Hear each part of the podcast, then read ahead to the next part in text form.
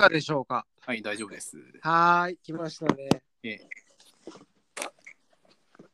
ゃあ次を。続いてというところで、健丈さんに聞いてみよう。続いてのところです ね。続いて、まあ、アップルの話というか、うん、 うん。まあ、とはいっても私は最近買ってないので、後藤さんが 購入 予定のここは MacBook Pro のこ話。れ、これ、あの、奥さんがいるときにこれ言いますみたいな感じもありますけれ ど。え、これ、あ、あれいや、最近でもあれですよね、アップル。えいやえー、なんというか、うんうん、どうぞ。最近、後藤さん、アップル製品なんか買いました。。僕はもうずっとアップル製品しか買ってないですけど ねえ っえていうぐらいで。今ね、iPhone はね、もう買わなくなっちゃったんですよ。ええ前言いましたっけ、この話。まあ、11なんでしたっけ。そうそうそうそうそうそうそう、んで、っていうので、で、最近で言うと Apple Watch 7あ、ええが届いて、うん。で、Apple Watch 7とあと、うん届いてないやつで言うと M1MacBook Pro の16インチ。ええまああの速攻 BTO で予約したんすけど、ええ全く遅く届くという感じでなんか来月以降なんでしたっけ。そうそうそうそうそうあのそもそも AppleWatch7 が出た時も、ええまあ、あの今 WWDC とかはあのちゃんと夜中の2時から見てなくて、うん。いやああれで夜中に見てもう本当に今からもうアップルストアオープンするぜっていう時から予約をするタイプじゃなくてもう次の日の朝になんかニュースを見ながら行くかぐらいの緩い感じでやってるんで、もうアップルウォッチ7とかもそのタイミングでやるとなんか23週間待ちみたいになっちゃうんですよね。うん結構待たされるんですね、最近は。そうそうそう多分やっぱりコロナの影響とかでそのなるほど。いろいろやっぱり追いついてないんだろうなうん。。っていうう確保とかいろんな問題わかんないですけどやっぱ昔みたいな状況じゃないのかなとか思って、でそれを踏まえて MacBookM1 の MacBookPro でぼ自分は16インチ今もつ2019年の16インチ使ってるんで、ええまあ、やっと来たなと思って、で朝予約ですかね発表された朝に BTO モデルで予約してうん。で結局自分のスペックで言うとあ26日の7日前だこれ10月19日か8日ぐらいに発表があったんでしたっけ、ええで、2021年10月18日から19日ぐらいに発表があって、多分普通に買えるのが1週間後の2021うん。年10月26日とか25日だったと思うんですけど、自分の BTO モデルはうん。普通に10、まあ、そのリアルタイムでやってないっていうのもあるんですけど、翌日の朝にやって、12月中旬数みたいな結構みんなが10月26日って盛り上がってる中自分は2ヶ月先かうみたいなねポチポチみたいなうん。そんな感じでってやってましたね。ううんん、まあなんか最近半導体の不足で、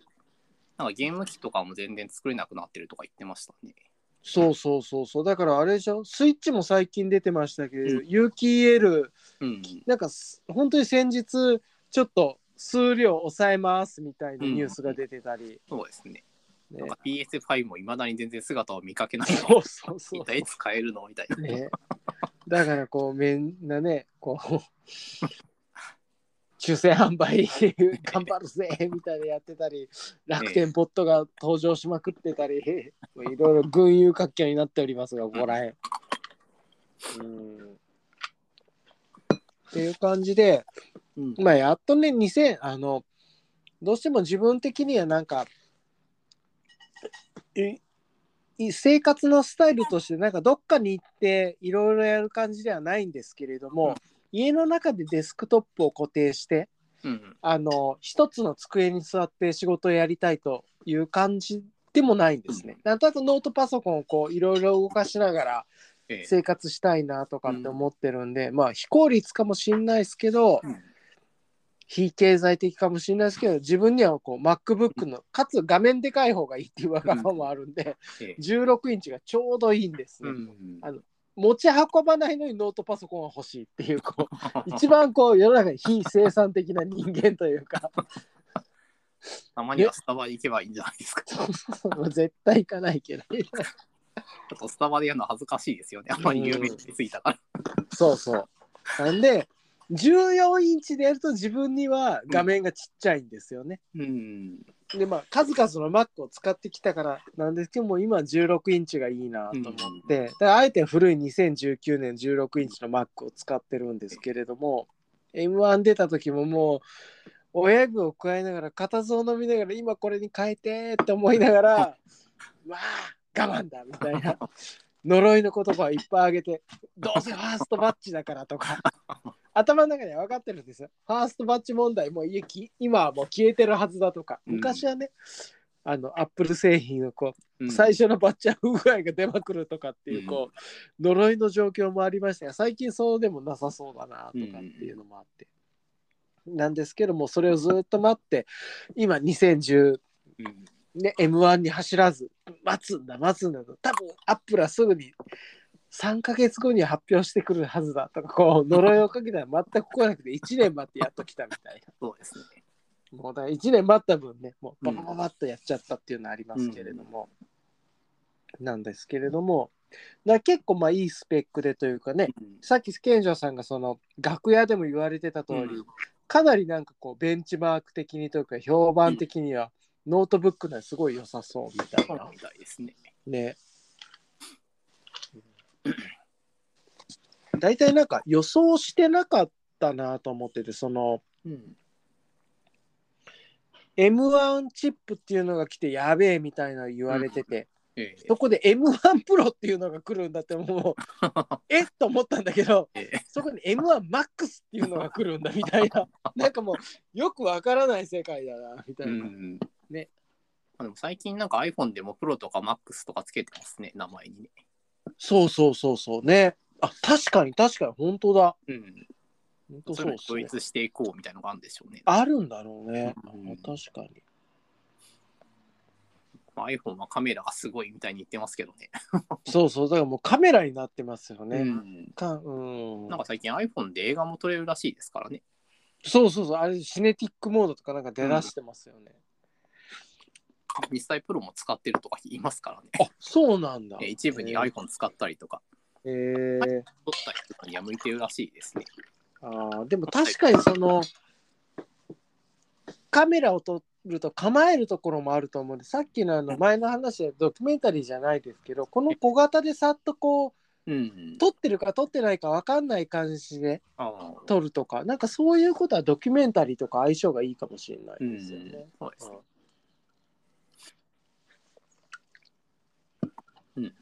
私の場合は iMac 待ちなんですけど、うん、うん聞きたいっす。まあ、使ってるのが27インチなんですけどね。うんうんまうあ、ん。 1の30インチ以上になるみたいな噂が出てるんですよ。おーやべえな。その上、まあ、速度も、処理速度も上がるみたいなね。うん、特に春とかってなんか話出てますよね今次の春かみたいな。うん、そうですね。 で私の場合はアプリのビルドに時間かかるんですけど、うんなんか今まですでに出てる M1Mac でもかなり短縮されてるらしいんですね、そのう時間。んうんうんまあ、う1回ビートん。さんに1分かかったのが、なんか20秒ぐらいになるみたいな。そのぐらい違うらしいんですよ。なんかえもう一回言ってください。どれどれが20秒になるんでしたっけなんか X コードとかあるじゃないですか、う Google んうんうん。で。あと Unity とか。うん。まあああいうののそのビルドの時間が1分とか2分かかってたのが、まあ、数十秒単位まで縮まってるみたいな。それめちゃでかいっすね。うんなんか地味に嫌な時間ですもんね。まあ、やることないですからね。ねまだかな、みたいな。それすごいな。まあ、それはかなり助かるかなと思ってるんですけど。ね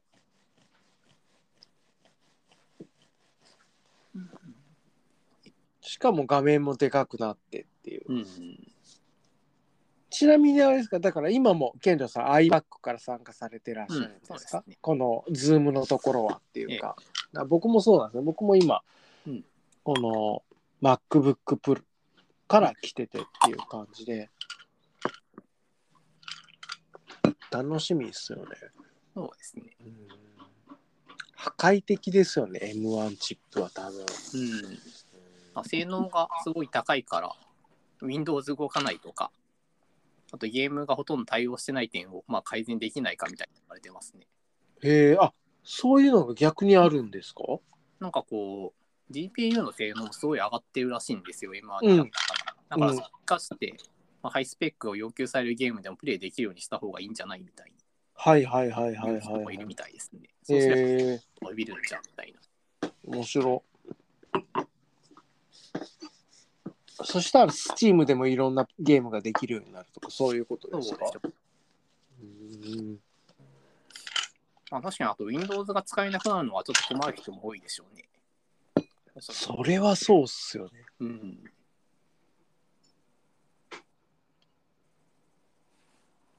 おーまあなんか、まあそんな感じで Apple 楽しみっすね。うん。なんだけど、12月か、みたいな感じです。遅いな遅い、まあしょうがないけど、遅えな、昔 BTO もうちょっと早かった気がする。っていうか、もうむしろ Apple Store にそのスペックのやつありますぐらいで。まああの、Apple Store から送りますか、Apple Store に取りに来てくれぐらいがあったような気がしたんだけどな、あと BTO でも。うん。まあコロナの時代だししょうがないって言ったらしょうがないんですけど。うんっていう感じなんで、まあ12月中旬でっていう感じで思って。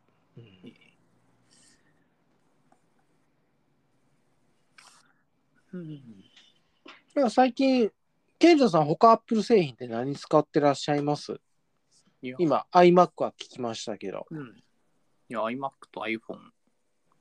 うんうんですかね。一応 MacBook もあるんですけど、うんいるので最近は。うんだっうん。いいですよね。まあ、使わないみたいなね、うん家にいる限りは。 もう埃かぶってるわ、みたいなみたいな。じゃあ、あれですか、Apple Watch は使ってらっしゃらないんですか使ってないですね。特に、うん、使い道思いつかないな、みたいな。ね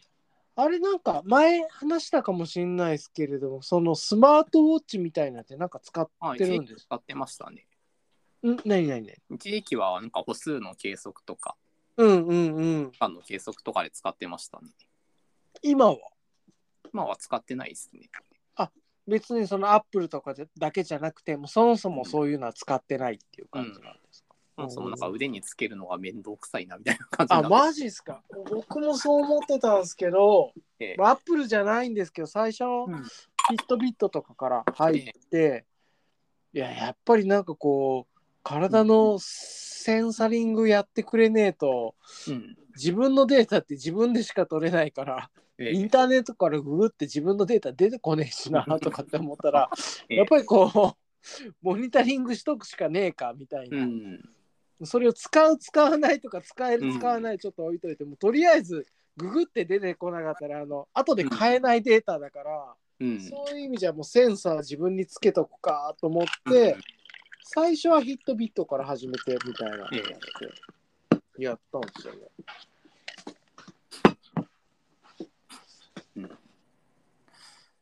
あそういえば最近なんかピクミンのアプリを入れましたよ。おあなんか出てましたね。なんか、うんあれですよナイアンティックがそうですね。出したやつです。出てっていや見て僕ポケモン GO やめてポケモン GO ナイアンティックだったからもう見るのも嫌だなと思ってもうそのニュースを見てインストールしようかなと思ってナイアンティックって書いててやめようって思っていやいやめちゃくちゃ好きなんですよもうポケモン GO も大好きだったし、え大好きだしそのポケモンの世界観とかナイアンティックの思想も好きなんですけれども、結構途中から前も話したかもしれないですけどなんかあれやれこれやれどうやれとかいっぱい出てきたから、えああなんかその悲しい過去を思い出すのが嫌 で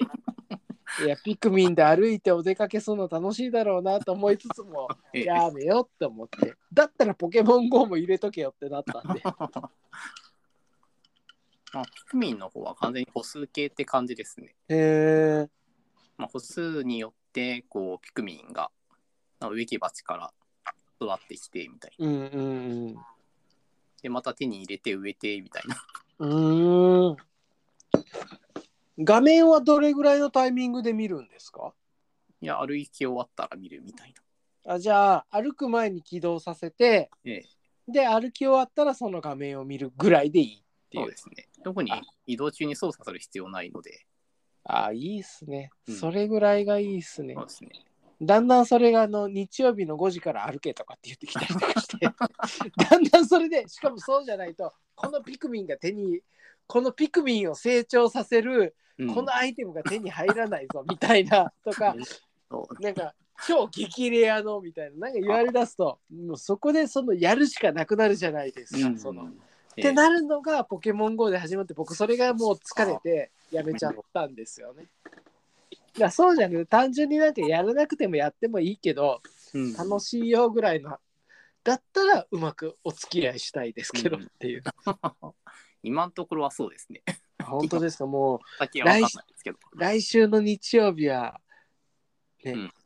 限定技が手に入るこれが何時間で出て個体値の厳選をこんだけでやって手に入らなければ友達と交換し ろみたいな。でそれを使ったイベントが始まるぞとか YouTuber さんはもうそのポケモンを使うとどうなるかって考察しだしたりとかしてもう頭が大変になりだしていやもう執着の塊みたいになっちゃうんですよね。うんやらねばみたいな。えこの技持ってないんですかぐらいになっちゃうみたいな自分がむしろそこで頑張っちゃうとなるほど。だからねもうこれ嫌だなと思ってバッサリ切ったんですよ、うん何年かもやってたええ5年、5年大好きだとポケモン GO もやめちゃってうん。まあゲーム側に要求されると面倒くさくなるんですよね、急にそうそうそうそうそう自分がやりたくてやってるうちはいいんだけど、みたいそうそうそうそうそうそうそうあ今ちょっと思い出したうんちょっとトピックに1個書いときます、な。うんええ。これあれこれどうやってチャット書くんだこれだちょっと最近やってて面白かったゲームがあって絶対知らないってやつですこれちょっとどっかのトピックで、うんこれ知らないですよねで知らないですね。ですよねビビラーク。デビー・ラビーローグラウローグちょっとごじってますね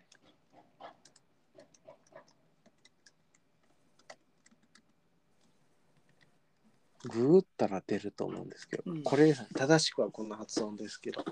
ビラビローク。ううんん、知らないですね。 まあこれもなんかどっかの機会があればトピックで話すかもぐらい、ええまあまあなんかねアップル製品でもめちゃくちゃ楽しみですねもう、うん2019年の MacBookPro 使ってたんで2021年、もうほぼ2022年に行きかけるときに出るんで、あとはね M1 に変わった iPad とかも使ってなかったんで、その M1 ののもちょっぱやの速さを知らないんでうん。そのもう本当にもうスリこう軌道がこうスリープから立ち上がるぐらい早いですみたいなこうあれをやってみたいみたいなこう開けるとスリープが解除みたいなこう軌道がスリープみたいなねうん。やってみたいなって思うっていうのとあとそれを機にもうちょっと動画編集とかもうちょっとこう、ああ。あの本当はねあのこことがあってものがあるというかこういうことをやりたいからこのものが必要だってやる方がいいと思うんですけどええものがあるからことをやろうみたいな、うんこのスペックが来たからじゃ あもっと勉強しますかみたいそうなですね。まあそういううん。のも一ついいかなぐらいだ確かに M1 の宣伝でも、まあ、動画編集すごい向いてますみたいなアピールしてますよね。ねで、早く処理できるんでしょうね。ねっていうのでもうだからこの健城さんとのポッドキャストを YouTube で配信するみたいなねあ あ、なるほど。でこれでまあ僕はちょっとこう賢者さんは顔出しでもいいかもしれないけど僕はちょっとここにねお目をつけてねこうこうミー文字みたいなのつけながらみたいなこうこ名前も仮名になんかペンネームみたいなのつけないと。う そうそうそうそういう編集をしながらちょっとこうこうしかも自作自演で5秒の切り抜き動画とか作りまくったりとかしてみたいなこう10秒で賢者さん言ってる面白いとこを切り抜いてみたいなこうなんだよこれみたいなねとかまあなんかいろいろできると思うんでこれ自体もまあネタになるでしょうし、うん一つの動画ネタになるだろうからええ。とかこのあとはまあ僕らのテクノロジーでできるとしたらこのんリアルタイムでこのうん喋ってる音声をどうテキストでだ出すかとかああそこら辺も動画編集とは違う、うんなんか組み合わせでもできそうですので、マイク音声を組み合わせてとか。しかももう同時に英語でも翻訳しときたいんだけどみたいな こう多言語で配信しましょうよこう僕ら多言語の方がウケるはずだからこう、うんっていうねとかなんかそういうのがいろいろできるはずなんで、ええなんかそういうのを夢を広げながらこの素材をついでにいっぱいやれたらいいんじゃないかなうんみたいななるほど。思ったりしてっていうそういう意味ではこの今撮ってるズームをいかに面白く YouTube で配信するかといううん。うん、でそこに面白おかしいこうテクノロジーを組み合わせて翻訳したりとか、こううんテキストをリアルタイムでお互い出しながらもう翻訳も勝手に英語でやってくれるとか。あれなんか、ズームは字幕機能みたいのがあるんじゃなかったでしたっけあそうなんだもう僕ね全然そういうのが知らなかあったそんなような記事をどっかで見た覚えへある。えじゃあまずそこからみたいな感じもありそうですねうん。 うんなんですけどまあなんかそんなのも見ながらこの動画今は録音してないですけれども、録音して編集するとかって遊びネタでもできそうですし、まあ、そんなことを思ったりしましたちなみにあの、ええまあまだ30分いってないからちょっとしつこく言いますが、ええ。アップルウォッチ結構いいっすよ。おうお父さんはどういう用途で使ってるんですか僕は、まずそもそもあの、もともとアップルウォッチじゃなかった、フィットビット使ってたんですね。あの今、Google が買収っていうか、M&A かわかんないですけど、やうんそうですねやったんですけど、で、それはもう完全にまず心拍うん。と睡眠をモニタリングしたかったんですね。ええ。自分の睡眠がどういう状況なんだろうとか、あとは心拍であるとか、うん。がどういう状況でその変化するんだろうとかあと異常値がどういう時に出るんだろうっていうのをもう要はずっとモニタリングしながら振り返りたいなと思ってて、なんで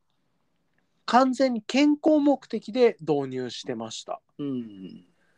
でそのデータっていうのがそのさっきもお話ししたようにググっても出てこないもんだから、うんつけるしかしゃあないなっていう、うんそのモニタリングあとはいろいろ調べるとその指輪でつけるタイプとかもあるみたいなんですけど、とかあとはもっと安価で、ええそのもっと安価でそれだけに絞った要はスマートウォッチじゃなくてあのセンサーとしてつけるええ。ものもあったりとかするみたいなんですけど、うんまあまあいろいろあんまり知らないから。うん。でその時はなんかフィットビットの方がアップルよりいろいろ取れるっていうのもあったんで、ええ。つけてみてやって、うん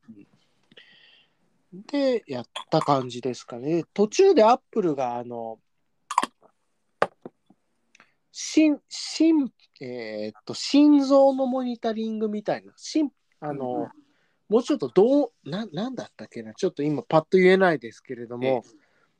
なんかこう心音のモニタリングもできるようになったみたいな。うん。ええ。こう今からこうなんか胸が苦しかったら、うんこのアップルウォッチのクラウンに手を添えて30秒測ってくれみたいな、そしたら一応お前の体のことをチェックするぜみたいなこともできるようになったりとかして、で海外ではそれを医療でも提出できるようになったりしてるらしいんですね。ええで日本はまだそこまで行ってないとかがあるみたいなんですけど、っていうのとかあとは単純にうん iPhone がマスクしてて解除できなくて、うん。 Apple Watch つけてるとそれが2021年の2020最近からええ。 Apple Watch をつけてて、うんあのペアリングしてると iPhone うをマスクしてても解除してくれるっていう、うん。うん。要はなんかあの外に行ってちょっと iPhone でこう払いたいとかっていう時にもうん。いちいちなんかマスクしてるとフェイス認証だからあれですよ健常さん iPhone8 だから分かんないと思うんですけど、今あの指紋認証がないからああええ顔で認証するしかないですけどあ顔で認証してるとマスクしてるから本人認証できないって返ってくるんです よ。あ。もうバカじゃないかと思うんですけど なんだかからソリューションを出しましたそうで、アップローチをつけてくれてたらマスクしてても認証するぜとかってもなんだ そりゃうもう本末転倒のことになっててでもこれでいっかみたいななんかそういうのいろいろ絡めてきてなんだかなみたいな感じですよね。それであれもうみんなが今指紋認証つけろって思ってるんですけど iPhone13 Pro でも指紋認証はなくみたいないやみんなが欲しいのはもう何でもいいからうん、指紋こうどこでもいいからサイドボタンでもいいからしこうつけてく自れた。分のセンサーセンサリングをこう生体認証してくれたうん、ね顔認証じゃなくてっていう、そうですよね。うんだからなんかねみんなハックしてるんですようん、顔半分だけマスクをつける認証をすると、あのマスクをしてようがしてまかろうが認証してくれるよとかなんかそういうハック動画とかも出てるんですけど、うんまあそういうのめんどくさいんでうん、なるほどとかなんかそういうのも踏まえてやっててで、うん結構アプリのインテグレーションも今いっぱいうまくいっててええだからヒットビットよりはやっぱりアプリのエコシステムもうまくいってるんでうん、結構なんか健城さんだったらあのいわゆる、うん今アップルウォッチ7なんですけれども型落ちの6とか、うん、もしくはちょっとそのいろいろ心臓とかなんかここの、ができないやつの SE ってやつがもっと安価であるから、そういう意味で言うと SE ぐらいでも健良さんに合うんじゃないかなと思うう、ん、その健康とか気を使われるんだったらうん、でまあ iPhone も使ってらっしゃったりいろんなアプリも連動するんでうん、まあまあなんか便利だなとは思いますね、うん、なんかフィットビットではできないこといっぱいできるんで、うん、うん割と使ってみるとすごくアプローチめっちゃ便利だなと思って、うんもう好きになったらもう離れられないんでもう6が出て7が出るって言ったら7に買い替えますみたいな感じそんな感じでやってます、で6と7は全然違いないっすそうなんですか。もう使ってみて分かったけどなんか充電が一応 USB-C の充電アダプターが USB でうん、あの充電アダプター USB が使えるようになったんで、まあ、早く充電できますとかっていうなんかちょっと短時間とかあるんですけど、ええ機能的にはもうあ6とそんな変わんねえなっていう感じ、うんうん画面がちょっとでかくなったとかあるんですけどなるほまあなんかそんな感じなんでですけどでもおすすめっすよど。なんかいろいろヘルスケアとかいろいろ見れるんでうん、まあ昔私もそういうの撮って見てたんですけどね。まあ別に見なくてもいいか、 みたいな。いけるかなみたいな。まあ別にいらんわ、みたいいらんわみたいな。なりますそれなんでいらんわって思ったんですかな。いや別になんか自分でこう体調を自分で感、なんていうかね、感知してコントロールすればいいか、みたいな思ったんです。まあ通知わやかるわみたいな。体調悪かったらわかるし、眠ければ寝ればいいや、みたい な。ね眠ければ寝ればいいし、体が悪い時は振り返ると別に徹夜してた時だわみたういんな。まあ大体無理して疲れてるだけやな、みたいな。うんまあ、データでまあ、うん、見るのもまあいいんですけどね。でいなければないで困らないかな、みたいな。あまあ確かにね、えまあ、それそうだと思いますね。うん。あのもともとその異常値を感知したいっていうのがあったんですけれども、大体やっぱりその日々の異常値っていうんですかね、うん急な異常値っていうのは今自分も起こってなくてええ。要はなんか急になんかうん。